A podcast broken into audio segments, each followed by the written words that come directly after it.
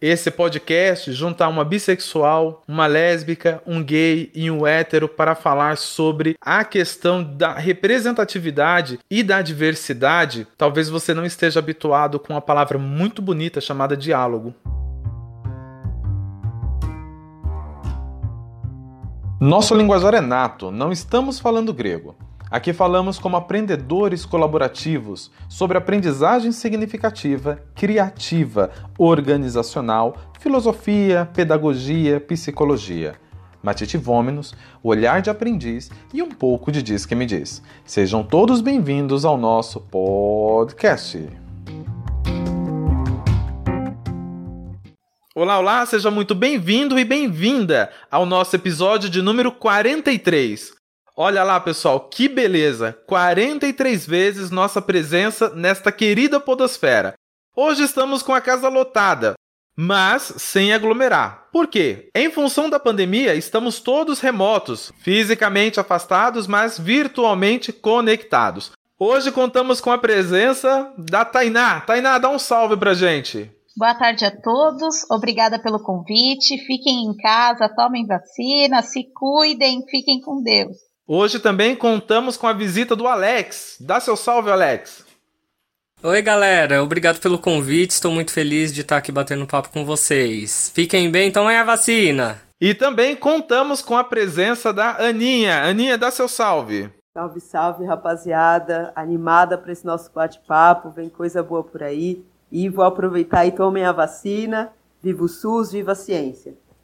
Pessoal, muito obrigado pela participação de vocês. Pessoal que está nos ouvindo, façam tudo o que eles disseram, mas nada do que o presidente disser, viu? Usem a máscara, tomem vacina, viva o SUS e viva a vida e a gente vai sair desse rolê vivo. Vamos começar com nossa tríplice questão, que já é uma tradição para os nossos convidados. Então, vamos lá. Tainá, diga pra gente quem é você, o que dizem sobre você e onde você quer chegar.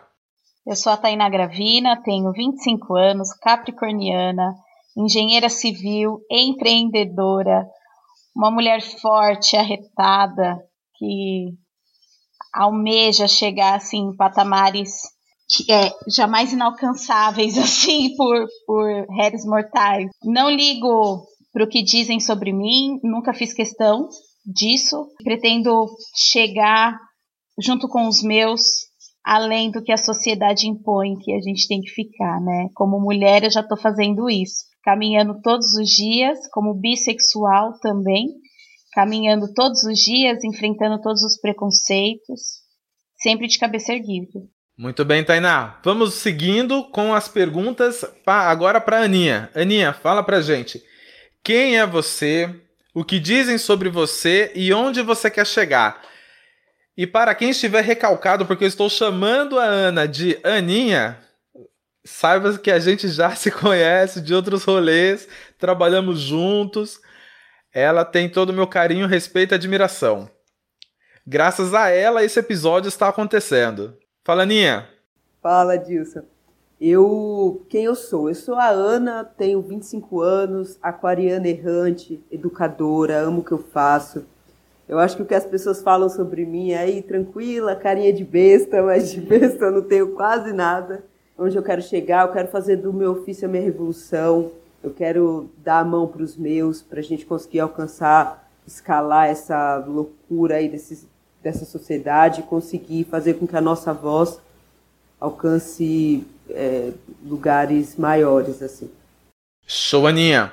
Agora vamos lá, Alex. Fala você. Quem é você? O que dizem sobre você? E onde você quer chegar? Oi, gente. Eu sou o Alex, tenho 29 anos, sou casado há 4 anos. É, sou analista de recursos humanos, trabalho com cargos e salários, sou formado em administração de empresas e administração de recursos humanos. É, o que pensam sobre mim eu não, não sei, não quero saber, quero que as pessoas fiquem com os pensamentos delas. É, de preferência, não me falem para eu não ser influenciado sobre a opinião dos outros.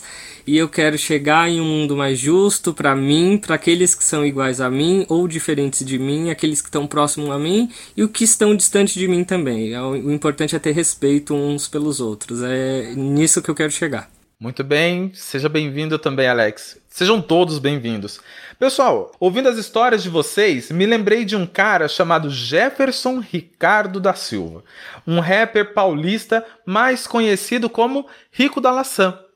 Ele, homem negro homossexual assumido que desponta na cena do rap contra tudo, contra todos. Se já não bastasse todas as minorias que ele representa, ele ainda levanta a bandeira da sigla.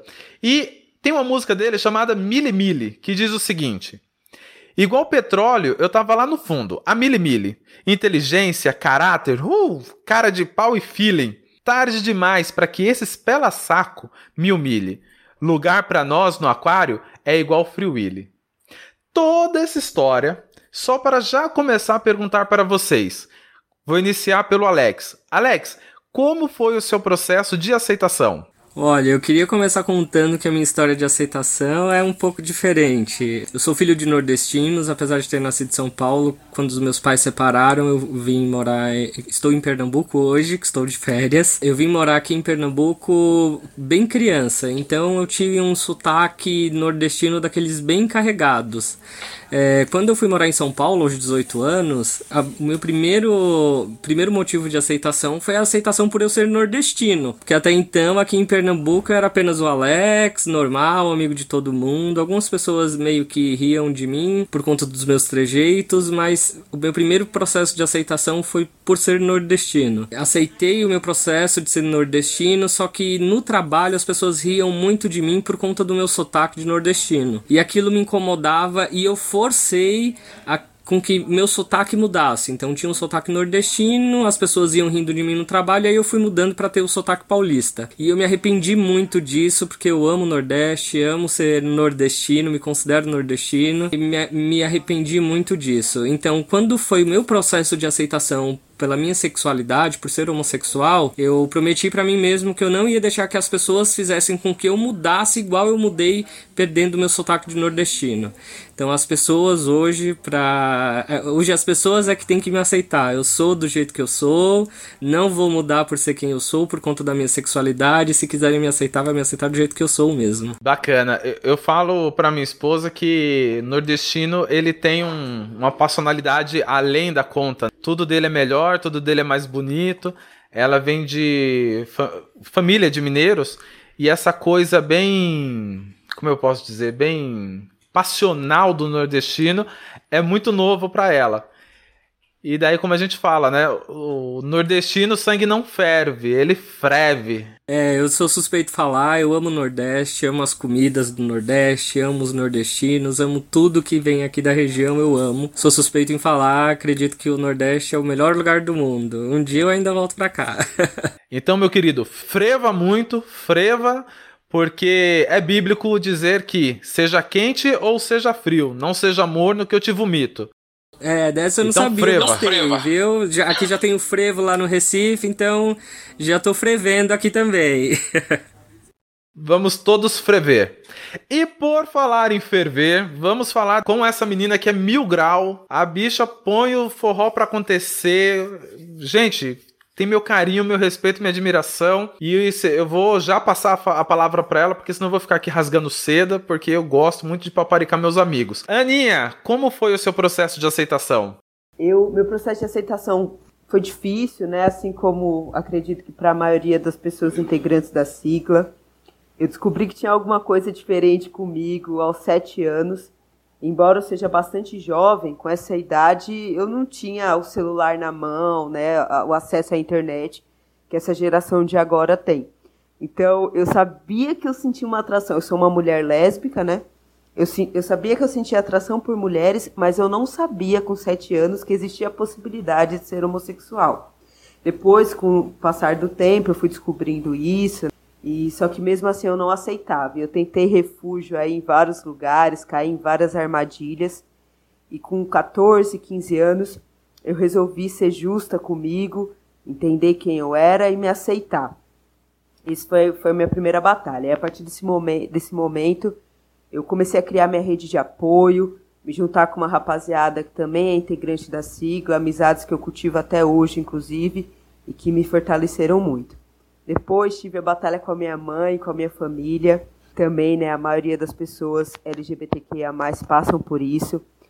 Vou ser bem sincera assim com vocês, a minha mãe, ela começou a me entender mesmo, não tem três, dois anos, assim. Antes eu, eu costumava pensar que era uma guerra fria. A gente não podia falar do assunto em casa, se falava era bomba, porrada. Então foi muito difícil mesmo. Hoje em dia a gente está conseguindo superar isso. E aí depois vem o, o, mercado de trabalho. Eu sempre tive o, a intenção, a vontade de ser bem sucedida no que eu faço, de ter uma visibilidade. E por esse motivo eu não falava que eu era lésbica no, nos trabalhos onde eu estive graças a Deus, hoje eu estou numa instituição que tem a, a diversidade, perdão, como pauta. E eu me sinto mais confortável em falar e me assumir. Tá aqui, por exemplo, agora, me expondo, né, de uma certa maneira. Mas é isso aí. Mantendo aí esse pique de papo reto, franco, sincero e de muito amor, vamos lá, Tainá. Fala pra gente como foi o seu processo de aceitação. Meu processo de aceitação foi um pouco diferente também, porque eu tinha uma referência, né, bem próxima na família. A minha mãe, ela foi criada pela tia dela, perdeu a mãe muito cedo, o pai é, quis se isentar dessa responsabilidade da criação, então a tia dela, irmã do, do meu avô, que criou ela e que é homossexual. Essa minha tia, hoje ela tem 60 anos, mas com 15 ela se descobriu lésbica. E, e aí eu tinha ela como referência e achava aquilo assim, é diferente de tudo que eu já tinha visto quando criança, né? Uma mulher que, que vestia roupas de gênero masculino, ela sempre teve cabelo com corte de gênero masculino também, e aquilo para mim era, era diferente, mas não me era estranho. E aí fui crescendo, com, com 15 anos é, tive meu primeiro relacionamento com heterossexual, com, com um rapaz, e aí depois de um tempo eu senti a curiosidade de ficar com, com mulheres. E fiquei. Falei, ah, eu quero ficar com, com uma mulher. E aí é, foi muito engraçado isso, porque a primeira mulher que eu tive essa relação era uma amiga próxima, e aí eu falei, ah, não vai ter problema. E aí acabei gostando de ficar com uma mulher. Aí eu falei, putz, eu acho que eu gosto de homem e de mulher. E fui pesquisar, porque antes não era tão falado, né, sobre a bissexualidade. E aí fui pesquisar, falei, putz, sou bissexual, olha que legal, olha que bacana. E aí contei pra família inteira, como se tivesse ganhado na loteria. Eu olhava para todo mundo e falava, olha, gente, eu sou bissexual, eu gosto de ficar com homem e com mulher. E aí todo mundo falava, ai, Tainá, para com isso, que não, é mentira, não. E aí, até que me apaixonei, comecei a namorar com uma mulher, e aí, por fim, aí o pessoal começou a entender que era real mesmo, que eu não estava brincando e que eu realmente gostava de mulher. E o engraçado com, com essa história toda é o seguinte, que essa, essa minha tia, né, que criou minha mãe, que sempre se reconheceu como mulher lésbica, ela sempre foi muito reservada. Depois que eu falei, olha, eu sou bissexual, eu sinto é, prazer com homem, com mulher, ela teve assim, a, a, ela se sentiu confortável de conversar sobre a sexualidade dela comigo, e aí a gente conversando, eu falei para ela: você se identifica com o gênero masculino, certo? Ela, certo. Eu falei: então você é um transhomem. E aí ela ficou assim, é, indignada. Ela, nossa, mas na minha época nunca me falaram isso. Mas o que, que, é isso? Me explica, você pode me falar como é?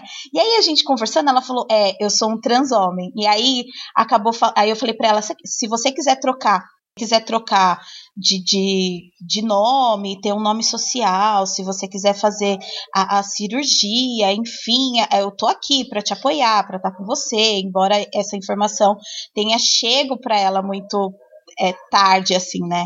E aí ela, ela fala: não, eu, eu me sinto confortável com, com, com, com esses dois gêneros. Não, não ligo que me chamem no feminino, mas eu me reconheço como um homem. Então hoje é um homem trans, meu tio, que foi uma baita de uma referência e que me ajudou nessa descoberta e sempre me apoiou desde o início.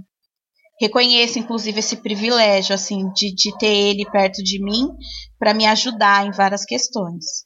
E, e é muito bacana uh, quando a gente consegue ajudar uma pessoa ser uma pessoa É muito louco, porque o Brasil é o único lugar do mundo que existe uma lei de humanização. É a mesma coisa que dissesse o seguinte: peguem os cães e faça um manual de como é ser cachorro. Para as fêmeas, abaixe 45 graus, faça o seu xixizinho. Para os machos, levante algo aproximado dos 90 graus ali, não muito, porque senão vai cair. E, e, e para o ser humano tem uma lei de humanização. Olha, ser humano é isso, é respeitar. Ser um humano é, é, é entender. Ser humano é dialogar. Velho, é, isso para mim é muito estranho. Principalmente quando a gente fala dessas questões de gênero. Essa semana, na semana do dia 25 foi aprovada a, a lei na Prefeitura de São Paulo, tem um monte de gente generalizando um monte de coisa. Ai, deixe nossas crianças serem crianças. Blá, blá, blá. Gente, eu penso que o acesso à informação, independente da idade, ela é necessário. Ponto final. O que eu vou fazer com essa informação, aí, cada um, cada um, cada qual, cada qual eu também quero compartilhar uma experiência com a questão dos transhomens. Eu tive uma aluna, eu não vou falar o nome dela porque, porque eu não pedi autorização, mas não vou falar o nome dela. Só que ela, no começo do ano, não era ela, era ele. E quando foi, quando fizeram lá na, na instituição, foi a primeira instituição de ensino e aprendizagem que no formulário de inscrição do jovem estava o campo nome social. Até então não se via você trabalhar com sócio-aprendizagem com nome social na ficha de inscrição. E para ela aquilo foi libertador, ela se sentiu muito viva. Esse foi o termo que ela utilizou. Pro, eu me senti viva, porque o tempo todo eu tenho que colocar lá o meu nome de batismo, mas eu não podia colocar meu nome social e aqui eu posso. E na chamada, a mesma coisa. Não, aí na chamada se coloca o um nome social. O sistema já puxa o nome social e a gente chama pelo nome social. E é tão, é, tão, tão gratificante poder fazer isso. Poder auxiliar alguém ser alguém. Só isso. Mas é difícil dialogar, né?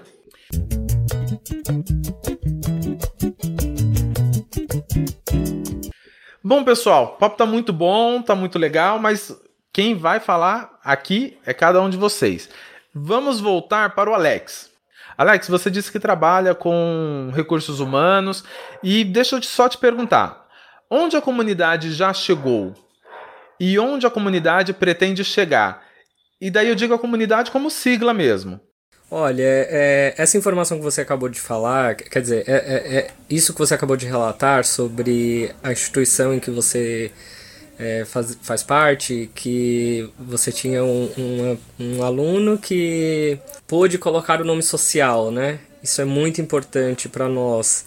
É, se a gente for ver, por exemplo, a comunidade LGBT, desde o início da, da, da nossa batalha, né, que é uma batalha diária é, quase que diria que, que nunca parou, né? Desde 1969, 28 de junho de 1969, que é quando é comemorado o dia da revolta de Stonewall, né?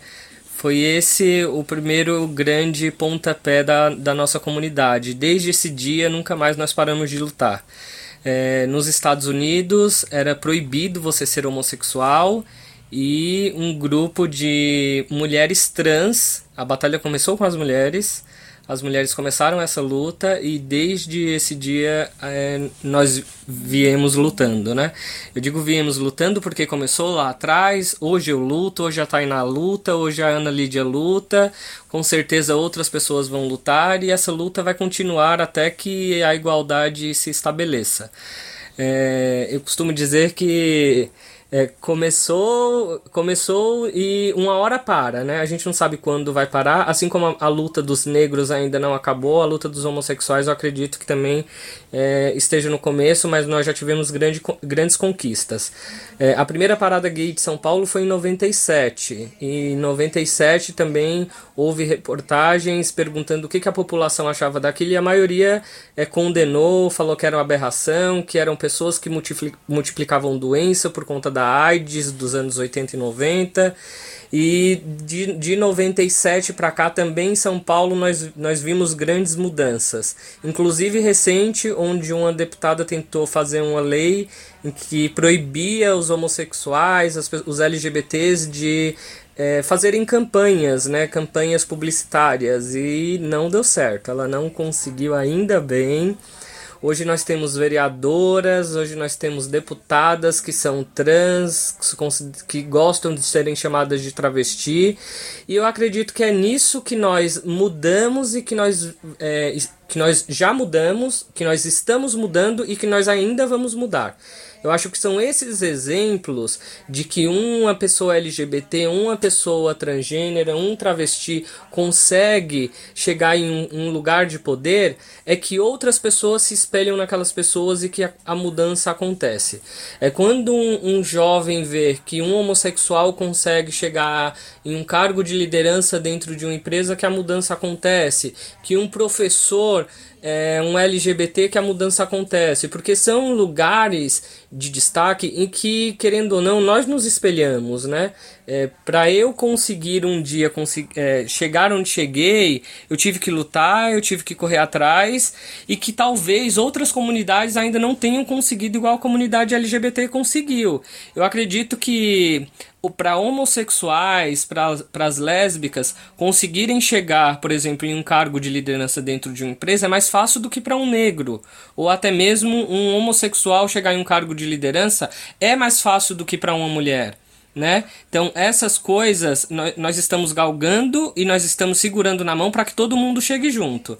É, eu costumo falar que a partir do momento que a gente começa a lutar pela comunidade, pela diversidade, né? Que aí engloba, além da, da, da questão LGBT, que engloba a questão de mulheres, de negros, de índios, nós, nós carregamos uma bandeira enorme. Então, a partir do momento que eu começo a lutar pela minha comunidade, eu luto por, por várias comunidades. Eu luto para que as mulheres tenham espaço, eu luto para que os negros tenham espaço e que eu não chegue em lugar nenhum sozinho. Eu quero chegar junto com toda essa galera que está aí lutando comigo. E que. Deixa só a moto passar aqui. E que faz muito sentido. E eu gosto dessa bandeira porque nós vivemos hoje uma masculinidade, uma masculinidade não, uma, uma moralidade muito flexível.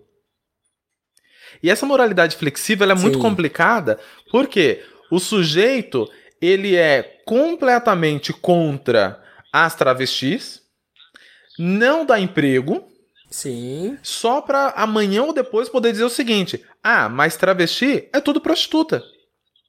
Velho, se você não dá a oportunidade Exatamente. delas trabalharem, vai restar isso. Elas precisam sobreviver.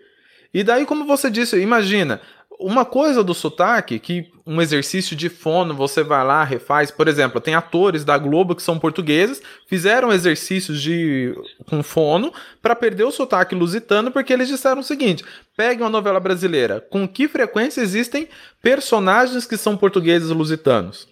Então eles fizeram exercício de fono para também perder o sotaque. Mas isso não é a mesma coisa. Um sotaque não é a mesma coisa que você dizer, olha, sabe o que você é? Tá errado. E o que, que é errado? Quem que é errado? Ah, mas isso não é normal. Deus me livre de ser normal. Já dizia o professor Hermógenes, Deus me livre de ser normal. Tem gente morrendo aí de normose aguda. Imagina que não dá, não dá. Então, parabéns, Alex, pela luta, parabéns pelo engajamento e parabéns por usar a, a sua profissão como um instrumento de dignidade para os nossos iguais. Ah, mas você não, não, não faz parte da sigla. Só que, como já dizia a Angela Davis, mais importante do que não ser racista é ser antirracista. E mais importante do que não ser homofóbico é ser anti-homofóbico. E aqui a gente é. Exatamente. E é disso que nós precisamos. Nós precisamos de, de pessoas que são anti-homofobia do nosso lado para combater tudo isso.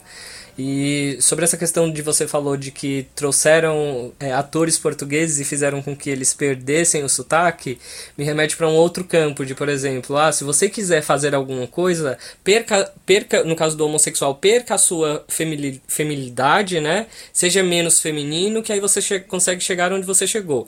Só que a luta começou exatamente por conta desses homossexuais que eram mais afeminados, por conta desse da, das transgêneras que eram homens, que não se enxergavam como homens, que eram mulheres, na verdade, foram eles que começaram essa luta. Então não tem por que eu ter vergonha de eu ser mais afeminado ou coisa do tipo. Eu tenho que me orgulhar daqueles que começaram a luta para eu continuar e que os próximos que venham também não sofram com por conta disso, né? E vamos aprender a ler para ensinar nossos camaradas. Exatamente.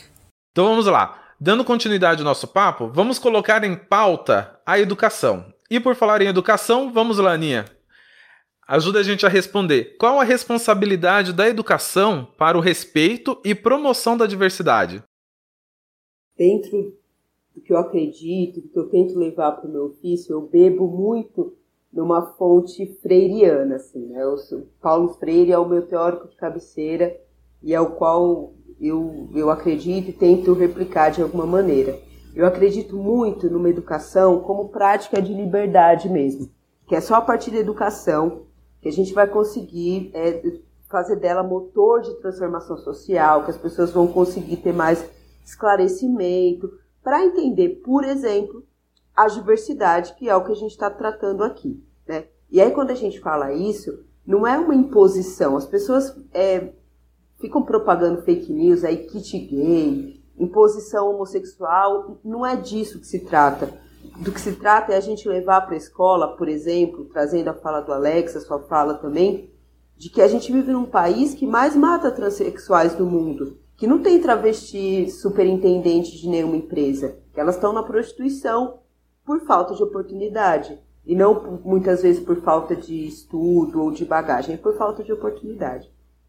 Então, eu acredito que esse tipo de discussão tem que ser levado para dentro de sala de aula, para que as pessoas possam, enfim, quebrar essas barreiras sociais de minoria, maioria. Vou trazer aqui um filósofo também que eu gosto muito, que é o Deleuze, e quando a gente fala que um grupo LGBTQIA+, é minoria, por exemplo, a gente não está falando de, da quantidade, a gente está falando que foi minorizado por conta de, de todo esse histórico social o mesmo histórico social que vai minorizar a população negra, as mulheres e por aí vai.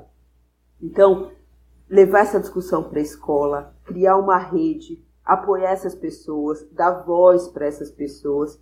Eu acho que é daí que começa educação sexual, por exemplo, dentro das escolas. Eu acho que é daí que começa é, a transformação. Transformação essa que a gente não vai ver do dia para a noite, infelizmente. Quando a gente fala de problema social, a gente tem que tratar a causa, e aí para realmente ver efeito no dia a dia demora um tempo, mas tratando a causa, acredito que as coisas se resolvem, é, as pessoas se respeitam muito mais, é, as oportunidades são muito mais é, equitárias.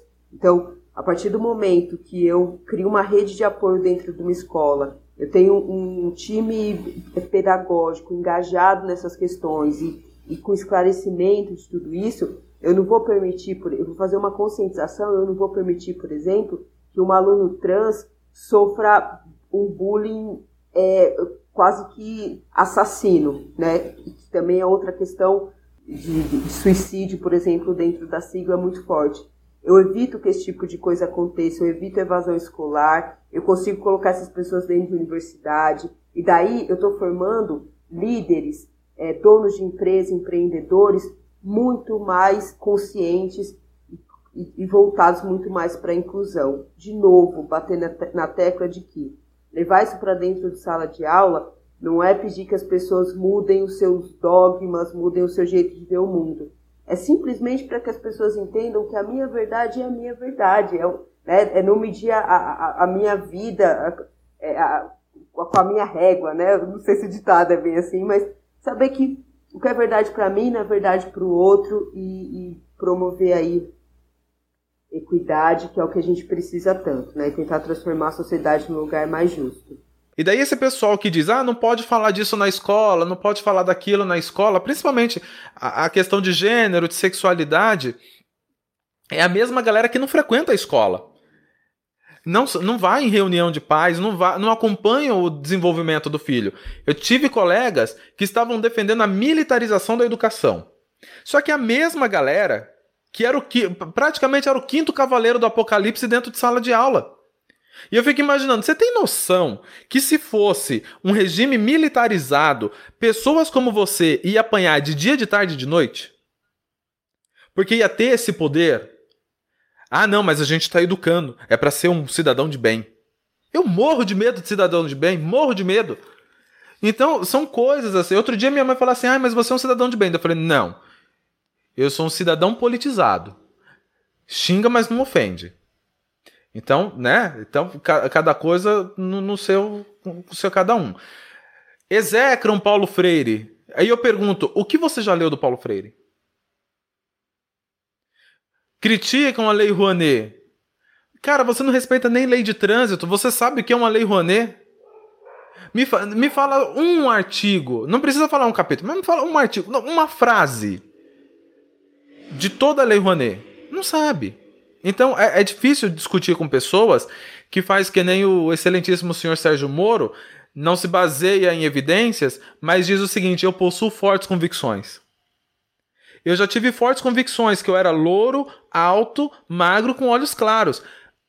Não resolveu. A natureza tá nem aí para as minhas convicções. E agora eu me aceito, baixinho, branquelo e cabeçudo. Mas tudo bem.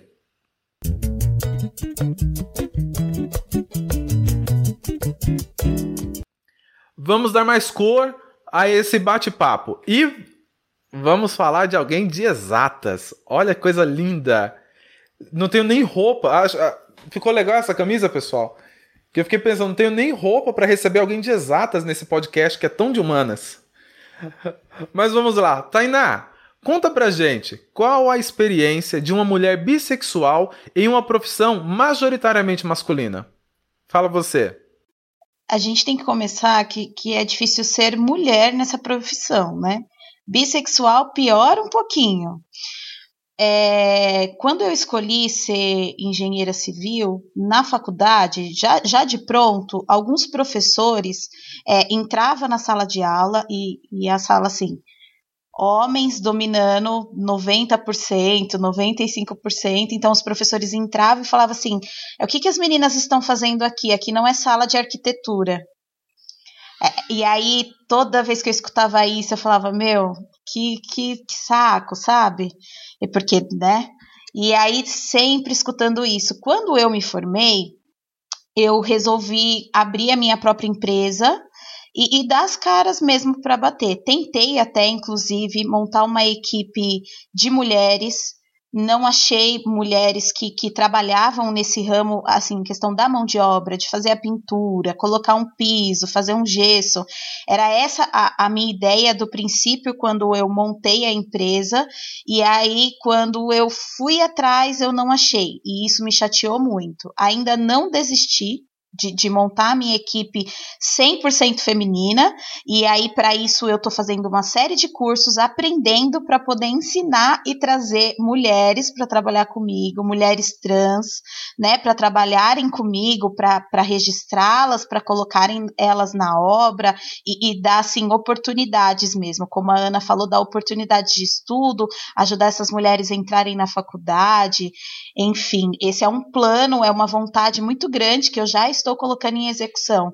Mas na obra que eu lido com homens o dia todo é muito difícil e é muito maçante, mas eu não desisto de corrigi-los, né? Eu acho que isso é o mais importante. Eu não, não, não, não falo minha sexualidade para todos, mas às vezes é inevitável. Às vezes minha esposa me liga quando eu tô na obra, às vezes ela vai visitar a obra comigo, sobretudo quando a gente está trabalhando de final de semana, e aí eu apresento: essa é minha esposa, né? E aí depois eu sempre escuto: nossa, por isso que você é engenheira, porque você é sapatão, sabe? É, por isso que você é engenheira, você é sapatão, ah, entendi. E aí eu sempre tenho que explicar, né? Não, eu não sou engenheira porque eu sou sapatão, eu sou bissexual, sou uma mulher, escolhi ser engenheira civil porque gosto da profissão, porque sou capaz de projetar, construir, edificar, assim como um homem. Eu falo assim que eu sonho é, com um momento que a gente vai chegar que não vai ter profissões, é, profissão de homem, profissão de mulher. É apenas uma profissão, né? E qualquer um é capaz de exercê-la né? É, se você quer, vai fundo. E é muito chato você ficar escutando esse tipo de piadinha. Quando eu tô com os meninos, por exemplo, eu não deixo eles ficarem brincando um com o outro, zoando, como o Alex falou no começo, né? Que, que o pessoal usa muito, fala, ai, viadinho, ai, que ele é gay, ai, que isso é engraçado. E na obra eu não permito esse tipo de coisa, não deixo isso rolar. Então, quando eu estou por perto, eu já noto que não tem mais esse tipo de comentário que tem esse respeito e que inclusive eles me olham assim com, com, com outro com outro olhar, né? Tinha eu tinha um, um rapaz que trabalhava comigo que falava assim para mim que que para mim, que para ele eu parecia um homem porque eu era uma engenheira. Ele nunca tinha visto uma mulher engenheira, então para ele ele me via como um homem. E quando ele soube que eu era casada com uma mulher, aí que ele confirmou. E aí eu expliquei para ele que eu não me identificava como um homem, que eu era uma mulher e que eu entendia que era difícil para ele aceitar uma mulher no poder, mas que ele ia ter que aceitar. E aí a partir daquele momento eu cortei meus vínculos com ele, falei, não é esse tipo de equipe que eu quero para mim. Eu preciso passar informação, mas eu não preciso aceitar esse é, essa conversa, que esse tipo de preconceito no meu núcleo. Então, é, é um caminho muito difícil, mas eu estou tentando mudar isso e vou trazer mulheres, mulheres trans para trabalhar comigo, vou montar minha equipe 100% feminina e vocês ainda vão ouvir falar de mim da minha equipe. Aí você volta aqui para a gente comemorar tudo isso. Com certeza. vou dividir uma experiência. Você falando da. Entra na, na, na sala e fica olhando a quantidade de meninas. Eu vivenciei isso na pedagogia, porque eu sou pedagogo. E daí as três perguntas as três perguntas mais recorrentes que eu respondo a minha vida inteira. Meu nome é Adilson Matias de França. Então, a primeira pergunta: seu Matias é com H? Não. É Franca ou é França? É França. Você é gay? Também não. Mas ainda que fosse, é uma questão minha. Né? O Franca Tá escrito Franca porque o sistema ainda não aceitou o cedilha. O Matias não tem H porque o H estava caro. Meu pai falou, vai sem H mesmo, ninguém fala o H. Agora, a questão de, de, de gênero é uma questão minha. Então, algumas coisas você está. Você tem permissão de perguntar, outras não. Deixa a pessoa ser o que ela é, pelo amor de Deus. Uma, a primeira vez que uma aluna assumiu a, a, a orientação sexual dela para mim dentro de sala de aula, ela falou: olha, é, eu, só, eu preciso verbalizar isso para alguém, mas eu só consigo verbalizar para o senhor. O senhor me ouve? Eu falei, sim, posso ouvir. Por quê? É, eu, eu sou uma mulher lésbica. Eu falei, tá bom. Você não vai dizer nada? Eu falei, sim.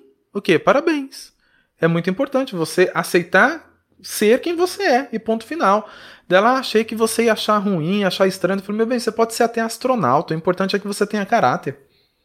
Não que os, os astronautas não tenham caráter, mas tendo visto o nosso último ministro, é duvidoso. Mas não vamos entrar nessa pauta. Mas a questão é justamente essa. E daí, quando eu era moleque, eu queria fazer magistério. Minha mãe não deixou. Porque a minha tia falou assim: ai, tadinha da Cida. Começou tendo dois filhos, uma menina e um menino. Vai acabar tendo duas meninas. Porque magistério era. O, aqui em Guarulhos tinha o Cefam, né? E o pessoal dizia assim: menino, menina faz Cefam, menino faz Senai.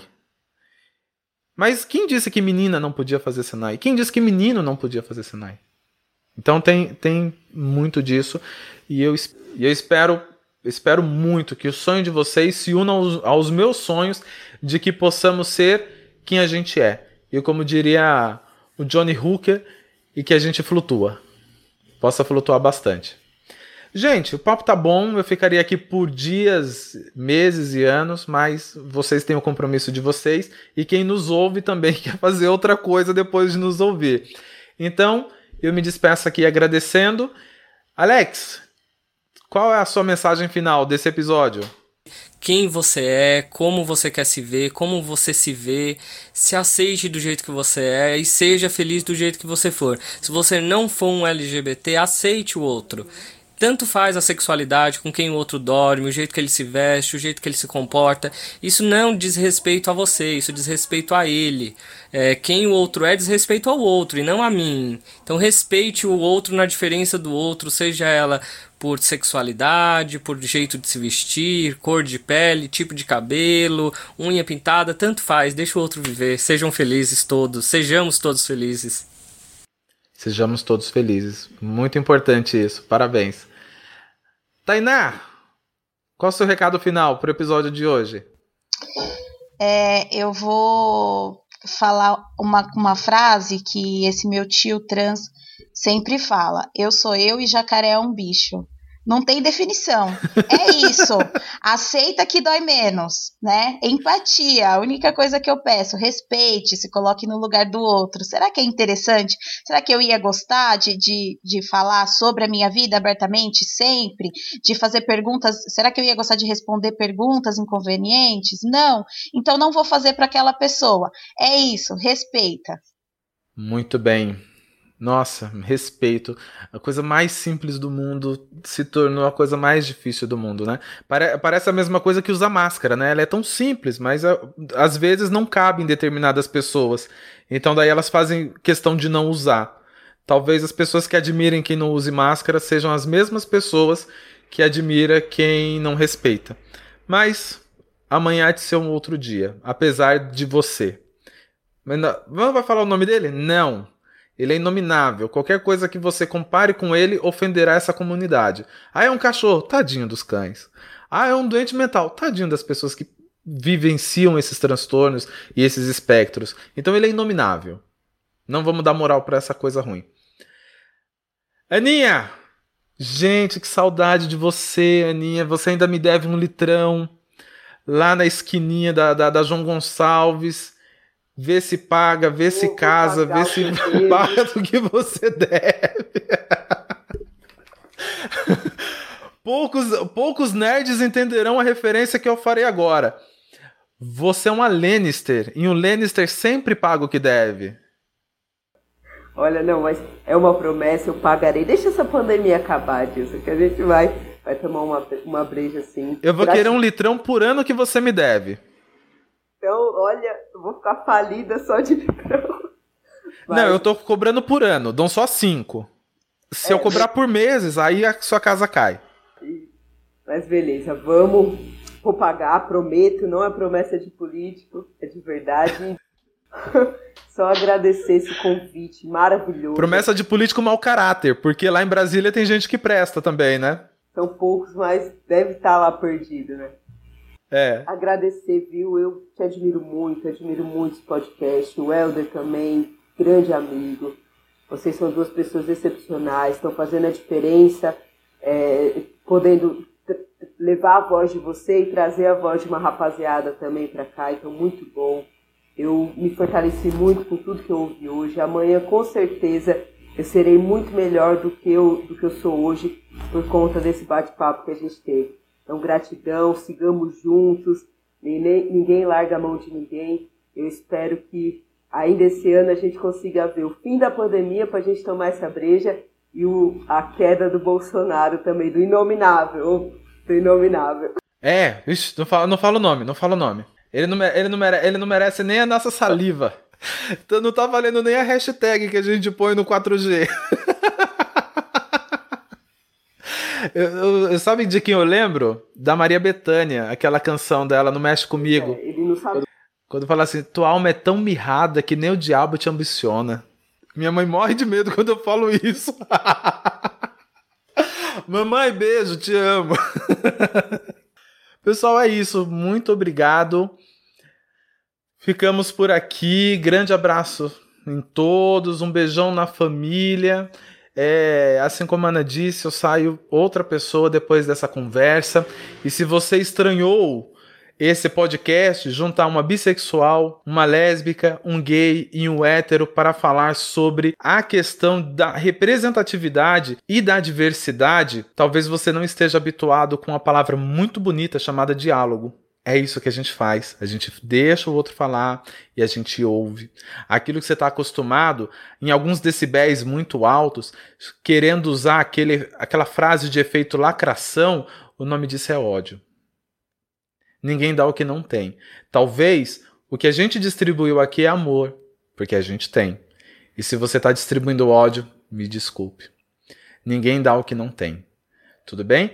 Atrás, como diria Rafa Brites, atrás de todo julgamento tem uma confissão. Será que o que você não está julgando, você não está confessando alguma coisa? Pensa nisso também.